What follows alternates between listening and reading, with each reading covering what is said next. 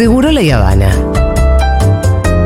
Cositas dulces para la hora del té.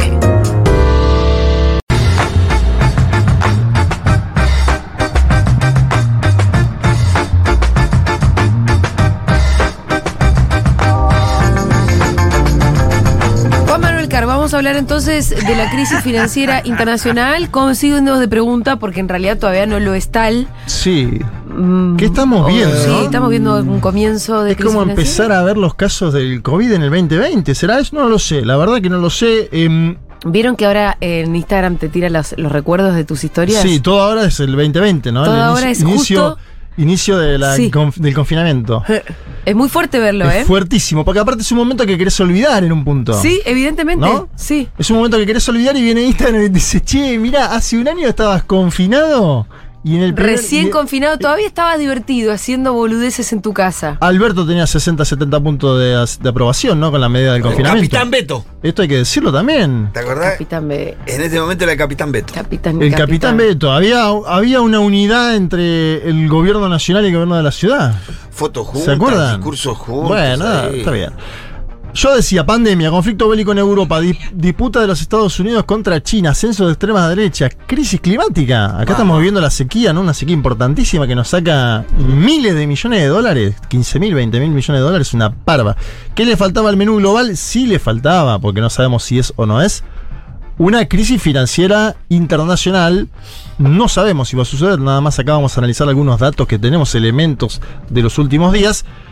Primero la caída de este banco, ¿no? El Silicon Valley.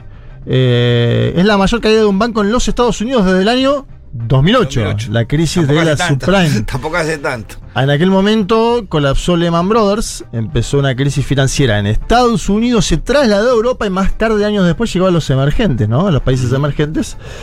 Incluso los BRICS, ¿no? Acuérdense que les llega, a Brasil le llega tarde, se da justo en el medio de la caída de Dilma. Ese Cuando proceso. ellos le va bien, no comparte. No, no, no, va bien a nosotros. Pero cuando a ellos le pasa algo que le va mal, al tiempito. Eh, Nos arrastra. Sí. Acá cambió Biden la forma en que el Estado norteamericano Sí. interviene por ahora. Y Voy a poner la palabra por ahora a Ajá. propósito. Por ahora, ¿sí? Eh, garantiza el depósito, la Reserva Federal, de los clientes a través de un fondo de seguro de depósitos generales que opera en los Estados Unidos de América, ¿sí? Eh, y dice que, Biden dice que la pérdida no va a estar a cargo de los contribuyentes y que el dinero va a salir de este seguro de depósitos, lo cual es una diferencia. Acuérdense que el salvataje de 2008 de Barack Obama, cuando él era vicepresidente, tenía más que ver con los bancos, ¿no? Más con los bancos que con la gente. Sí, eso es una diferencia. Si quieren escuchamos a Joseph Biden, Sí. este veterano dirigente demócrata que hoy es presidente de los Estados Unidos de América, anunciar que los norteamericanos, según él, pueden confiar en que el sistema bancario es seguro. Biden. Americans can have confidence that the banking system is safe. Your deposits will be there when you need them. All customers who had deposits in these banks can rest assured they'll be protected and they'll have access to their money as of today. The management of these banks will be fired. If the bank is taken over by FDIC, the people running the bank should not work there anymore. Investors in the banks will not be protected. They knowingly took a risk, and when the risk didn't pay off, investors lose their money. That's how capitalism works. Che, Bueno, muy progre la posición esta, ¿no? Como vamos a hablar a la gente, no a los bancos. sí. ¿O no? No, no, digo, en términos generales me una parece cara. mucho mejor que la solución del 2008. Tenemos que ver cuál es la escala de Por eso, esto, tiene ¿eh? que ver que es muy chiquito el banco. Ahora está poniendo a jugar a los bancos y te voy a contar la que pasó hoy, Sí. porque él a mí me dice- recordó un poquito al que, al que depositó dólares, recibirá Recibirá dólares. dólares. Él dice, dice Joseph Biden, traducimos un poco, los estadounidenses pueden confiar en que el sistema bancario es seguro, las pérdidas no las pagarán los contribuyentes, todos los clientes que tienen depósitos en estos bancos pueden estar seguros, tendrán su dinero a partir de hoy, los directivos de los bancos serán despedidos, los inversores no estarán protegidos, asumieron un riesgo, así funciona el capitalismo, está hablando de los directivos del Silicon Valley Group. Muchos acusan a la suba de la tasa de intereses de los Estados Unidos de América en los últimos años como algún elemento que ha precipitado. Y hablan se- de, de sí. algunas modificaciones que hizo Trump. Sí, en donde flexibilizó Muy algunos bien. Este, préstamos. este hombre está extremadamente informado y ya Ey, yo ya la tengo también, ¿eh? Habría que sumarlo, ¿no? Pero ¿viste lo que es el Pitu? Te, vos le hablas de Ecuador y te dice, Y te "Sí, tira Guillermo, una, Guillermo eh". Lazo está en este momento en un juicio político. Vos le decís, che, viste que Santi Maratea al final no está saliendo y también la sabe. No, es, Eso Javi, es veo. con Javi García. El otro día buscaba en Spotify alguna cosa, me voy un poquito de la columna, y veo que lo- los chismes del Pitu están ahí en nivel altísimo. me da sí. la sensación de que este Es hombre de las está, mejores secciones que tenemos está en un momento, ¿no? ¿Qué momento de Pitu? Descubrimos es el, es el gran ganador de este Además descubrimos un talento espectacular. Descubrimos La con- verdad que sí. Descubrimos con Julia una columna que estamos choreando. Estamos choreando. Aprobemos, apro- Es excelente la columna. La de los chismes, yo la estoy viendo que puntea siempre, ¿no? Sí, en el, en el eh, top 200 de Spotify está siempre Ah, ahí. ¿está la de los chimes ya? Siempre. Pero mira que van tres veces. Bueno, no sé, yo me voy fijando, voy escuchando y mira vos. Bien, ah, cayó también otro banco que es el Signature Bank. Eh, es verdad, lo que decías ahora después vuelvo a eso. Donald Trump flexibilizó la normativa, una normativa del 2010 del gobierno de Obama y Biden. ¿Por qué? Porque a partir de la crisis dijeron, che, que no sea tan fácil montar instituciones financieras, ¿no? Eso básicamente dijeron Obama y Biden. Y después vino Donald Trump y dijo, ¿saben qué? Me importa una quena. Claro. Dijo sobre eso, ¿no? Vamos a flexibilizar, como hizo, como volvió para atrás en todas las medidas. Viste que esta decisión de impulsar un gobierno que vos pretendés que sea fundacional para tu país hace que vos lleves para atrás todas las medidas. Así hizo con Cuba y el deshielo también eh, el expresidente Claro. Donald Trump. Y hoy estamos hablando de una noticia que ya es distinta. Los 11 grandes bancos de los Estados Unidos de América, encabezados por JP Morgan y por Citigroup, hicieron un salvataje del banco First Republic. Le metieron, escuchen, 30 mil millones de dólares. Esta noticia de los últimos, de las últimas ¿Por horas qué otros bancos te salvarían a vos, banco? Para que no colapse el sistema general. Porque algunos son muy No grandes son- para caer, ¿no? Está esa lógica de. Es- no, sí, claro. Los para caer. Esto está, los 11 Es grandes. corporativa la defensa. Los 11 grandes están salvando a uno que es del medio, Mm. que no es un chiquito, Claro. y le están diciendo, a vos te vamos a salvar, porque si no esto, Se cae. si, si no, vos sos un accionista, no, no un accionista, pero tenés eh, guita en el JP Morgan o en el Citigroup y decís, che, loco, si está pasando todo esto y ahora se lleva puesto hasta el Federal Republic, voy a sacar la plata yo también. Esto genera un pánico, un pánico generalizado. Hablando de pánico, porque a mí me causa gracia que Europa es tan seguidista siempre de los Estados Unidos de. América, Sí, ¿no? Pasa algo en Estados Unidos y los europeos dicen, che, Entraron en pánico. Sale, no, sale cantando, no me importa para dónde vaya hoy sin mirar yo atrás. el, que, el que debe estar divertido mirando todo esto en Moscú es Vladimir Putin, ¿no? Claro. Que se iba a destruir la la economía de su país. Debe estar mirando todos los días Fox News a la noche. No solo se están cagando de frío, sino que se le está cayendo la finanza, dice Ruputín de allá, ¿no? Sí, pero viste que igual no hubo, el invierno europeo no fue tan frío Ah, este mirá. año. Creo que fue el segundo, obviamente producto de la crisis climática, creo que fue el segundo Menos. invierno más caluroso de la historia. O sea, saquen sus Ah, cuentas. guau. Acá estamos hace 20 días, una ola de calor de más de 30 y pico de Sí. grados que hace colapsar todo. En Europa fue el segundo verano más cálido, por lo cual no- el segundo invierno más cálido de la historia, por lo cual no sufrieron tanto eh, el tema del el gas, etcétera, etcétera. Bien, entonces hubo pánico con que tambaleó el Credit Suisse, y cuando digo tambaleó es, tambaleó, Ahí no están todos los muchachos, el 1% está ahí. El Credit Suisse es el segundo mayor banco de Suiza. El 1% está ahí. Y parece. Suiza es un país con dedicación casi plena a actividades de índole financiera. Eh, cayeron las acciones el día miércoles 24%. Y escuchen esto, acá entran, acá entran otros actores. Este mundo es complejo de entender. Hay un hombre que es el titular del Banco Nacional Saudí, llamado Amar Al-Qudari, no importa Dieguito. mucho el nombre. No, no es Dieguito. el titular del Banco Nacional Saudí, ese hombre tiene el 9,80% de las acciones del Credit Suisse. Le hicieron una entrevista, le dijeron, ¿usted, ¿usted va a poner más plata en el Credit Suisse? Y él dijo, no, más plata no voy a poner porque tengo el 9,80. Si, si pongo más plata, entra un tema regulatorio, a mí me cobran más impuestos, no voy a poner más plata. Eso fue leído por gente que tenía guita en el Credit Suisse, como diciendo, ah, se abre este tipo de la participación Salgamos. en nuestro banco, o en el banco donde yo tengo el dinero, salgo de acá. Uy, pero mirá qué declaración pequeña y, y peligrosa. Sí. Con el 9%, ¿no? a la vez el No hom- abra la boca, ¿no? A la vez el hombre con eso marca que es como un capanga. Te dice, mirá, te hago bajar. Si bien tiene un parte Ajá. del capital y eso le baja el, precio en un momento, también se puede sentar en otra condición a negociar y decir, che, necesito que las regulaciones empiecen a partir del 20%. Bueno, cuestiones eh, internas. Fue leído como una señal de desconfianza.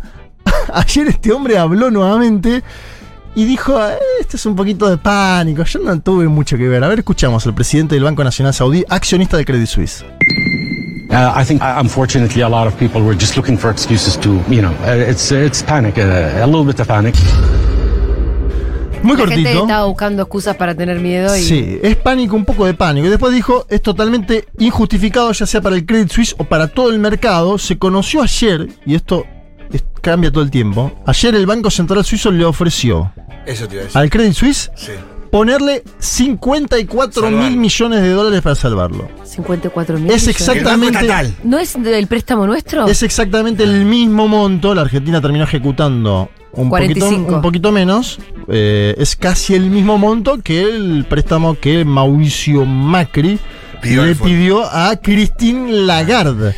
Te hago Eh, una pregunta. Y hoy, pará, pará, porque hoy, ayer hubo calma con esto, el anuncio. Hoy las acciones del Credit Suisse seguían bajando. Ah. 10 puntos.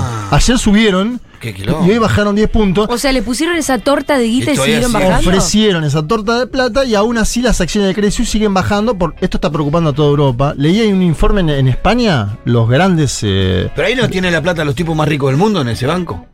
Sí, en ese y en otros. El- por eso te decía, el 1% que tiene la Sí. plata todo- está ahí. Escuchen, veía informe de España solo el jueves, es decir, no, el miércoles. La banca española perdió 22 mil millones de euros. Un día.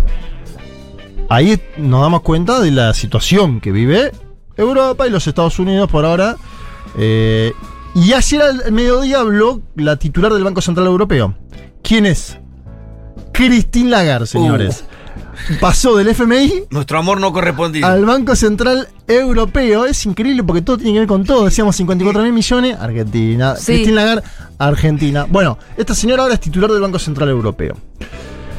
Tenía una opción que era para combatir la inflación, otro problema que está en Europa, subir las tasas de interés. El problema es que si vos subís el tipo de tasa de interés, hay más guita en los bancos y hay más posibilidades de que la crisis financiera se vaya a otro escalón, como pasó en los Estados Unidos de América, donde muchos analistas dicen el problema también fue que subieron las tasas de interés, Claro. la gente puso la guita en los bancos y después la saca cuando quiere, ¿no? Como pasó en el Silicon Valley que hubo una estampida. Bien, Lagarde anunció una suba en la tasa de interés ayer en Europa, algo que está contraindicado, así que no sabemos hasta dónde puede escalar esto, dónde puede indicar. No, está, está contraindicado, Que a los países emergentes nos mata eso. seguro, Sí. porque toda la, Nos gui- mata. toda la Ah, guita... Chupan, chupan los euros y chupan los dólares. Toda chupan. la guita va para allá, digamos. Si alguien quería ponerla acá, No, vamos toda la guita en este momento va para allá. Eso pasa bastante Y después, seguido. y después no quieren revisar los acuerdos, de lo- lo- los acuerdos con el fondo. Yo ¿no? creo que la Argentina, hoy, con la sequía que tiene y El con una crisis financiera internacional a la vista, tiene que sentarse nuevamente en una mesa y decir, muchachos, hay que. eh, nosotros cuando se anunció ese acuerdo era otra situación. Y esto lo dicen Completamente to- distinta. todos los economistas. eh, Pero era otra situación cuando, renegociaron la semana pasada. Cada esta Claro. semana. Ya, ya ahora es otra ya situación. es otra situación. Sí. Y me parece que la discusión ahora, si es con el Fondo Monetario Internacional, tiene que ser no sobre la reserva, sino sobre el gasto, sobre el déficit. Que te achiquen Sí, la señor. meta de, de- de- O sea, que, que te amplíen la meta de, de achicar el déficit. No, no podemos achicar el déficit en un año como este. No. Vamos ahora sí a la segunda parte de esta columna. Papa Francisco. El Pope Francis se cumplieron el día gordo. lunes. ¿Cómo? Está gordo. ¡Epa! ¿Sí? Él hizo una entrevista esta, esta semana, semana pasada de Fontevecchia. Está re panzón. Bueno, está más grande, capaz que. Sí, yo sí, Tiene está ochenta y grande. pico, Y ¿no? ya está grande. Tiene ochenta y pico. Llega un momento como decir, que, que el médico va y le dice, che, Francisco, come un poco más liviano. El che, Francisco le dice, amigo, tengo 85 ¿Qué voy a kilos. comer ahora? Voy a dejarte joder. Claro. Y además, eh, bueno, no, iba a decir otra cosa. no. Iba, iba a decir algo que infería a partir de una de las entrevistas, pero no Sí. lo voy a decir. Bien, no importa. ¿Qué? ¿Que no miró el partido? No, eh, viste que él dice que no miró el partido, pero en un momento dice que fue a buscar algo Sí. para los pilotos. Se pisa. Un vino argentino fue a buscar. ¿Sabían ustedes eso? Porque No. después en la otra entrevista, yo las miré todas. Le dicen porque- qué fue lo que fue a buscar. No, no le dicen. Él dice, Ah. estaban hablando de vino argentino los pilotos de la Italia. Y él dice, yo fui a buscar un vino argentino que tenía, que me traen. Se ve que todo el mundo que vale lleva un vino argentino. ¿Por qué el Papa se junta con los pilotos de la Italia durante la final del Mundial cuando Yo juega tengo su una país? No lo explicación. puedo Mirá, entender. yo escuché el otro día de ustedes, tengo una explicación. El Papa no ve televisión desde el año 90. Parece que hizo una promesa. ¿Qué? No ve televisión desde el año Ah, 90. está Dios de por medio. Entonces, no vio, por ejemplo, Serranoso de la campeón de la Libertadores. No la vio esa final. Él estaba en Seúl. Le informaron. No ve, no ve nada en televisión. No sé qué vio, viste esas cosas. No sé qué vio. Vio dijo, la Virgen. a dijo a partir Vio, vio una porno un día y dijo, te prometo que nunca más. dijo, Fue eso. Terminó la porno y dijo, no, señor, nunca más. Se sintió muy culpable y se flageló. Apagame la tele. estamos al aire, ¿eh? bueno, vamos a hablar de la economía de Francisco. Sí. Después, si quieren, igual nos podemos meter en algo de lo que dijo. Las declaraciones fueron buenas en geopolíticas, eso. Porque viste que lo. Haddad que fue a decirle, che, hablame mal de Venezuela. Y él le dijo, no, en Venezuela el diálogo. Le habló mal de Nicaragua, pero porque solo de Nicaragua llegó un punto que hay un obispo que lo sentenciaron a 26 años de prisión. Claro. Entonces le habló mal de Ortega. Pero Elizabeth Piqué dijo, fue a buscar un título contra Putin. Y no lo logró. Él le dijo, logró. Putin es un hombre culto. Dice, yo puedo ir a Kiev, pero solo si voy a Moscú, le dijo el Papa Francisco. Ah, mirá. Bueno, hay un Papa Francisco en eso bastante. No es que el Papa se puso del lado de los yanquis. No, podría haber dicho, sí, voy a Kiev, vamos a hacer una multitudinaria misa y denunciar al criminal. La invasión. Claro. Y, La, la agresión de y Rusia. es más, Elizabeth Piqué le dice, ¿cómo usted puede decir que un hombre es culto? Se enoja Elizabeth. ¿Pero lo viste? Le dice, ¿cómo Sí. puede decir que un hombre es culto si comete crímenes? Y Francisco le dice, mire, habla tres idiomas, ¿Qué tiene que ver una cosa con la otra? sabe de... li- No, dice, me habló de literatura. Sí. Y ahí le dice, una cosa es la cultura y otra la perfección moral. Le dice una cosa Claro, así, claro. Francisco sale jugando. Bien. Vamos a ir al Papa que se encontró con los movimientos populares en Bolivia en el año 2015 con Evo Sí. Morales. Y que dijo, Hermosa encuentro. bueno, si te gustó ese encuentro te traigo algunos audios para escuchar en breve. ¿Vos Escuchamos, estuviste ahí, Pitu? Estuvieron los compañeros, yo no pude. Estaba enfermo. Mirá. Pero casi estás, tipo Forrest Gump. Sí, sí, sí, sí. Escucha entonces lo que decía Francisco, seguro te lo acordás si tenés algo para mencionar sobre el tema. Papa Francisco en encuentro de los movimientos populares en Bolivia año 2015 junto a Evo Morales. La primera tarea es poner la economía al servicio de los pueblos.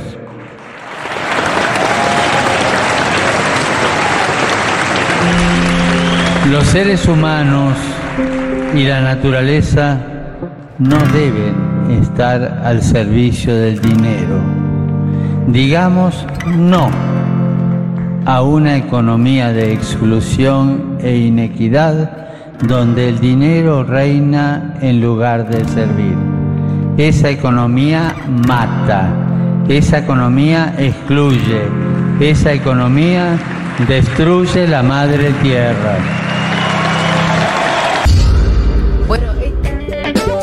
Este, este podría haber sido Che Guevara directamente diciendo eso.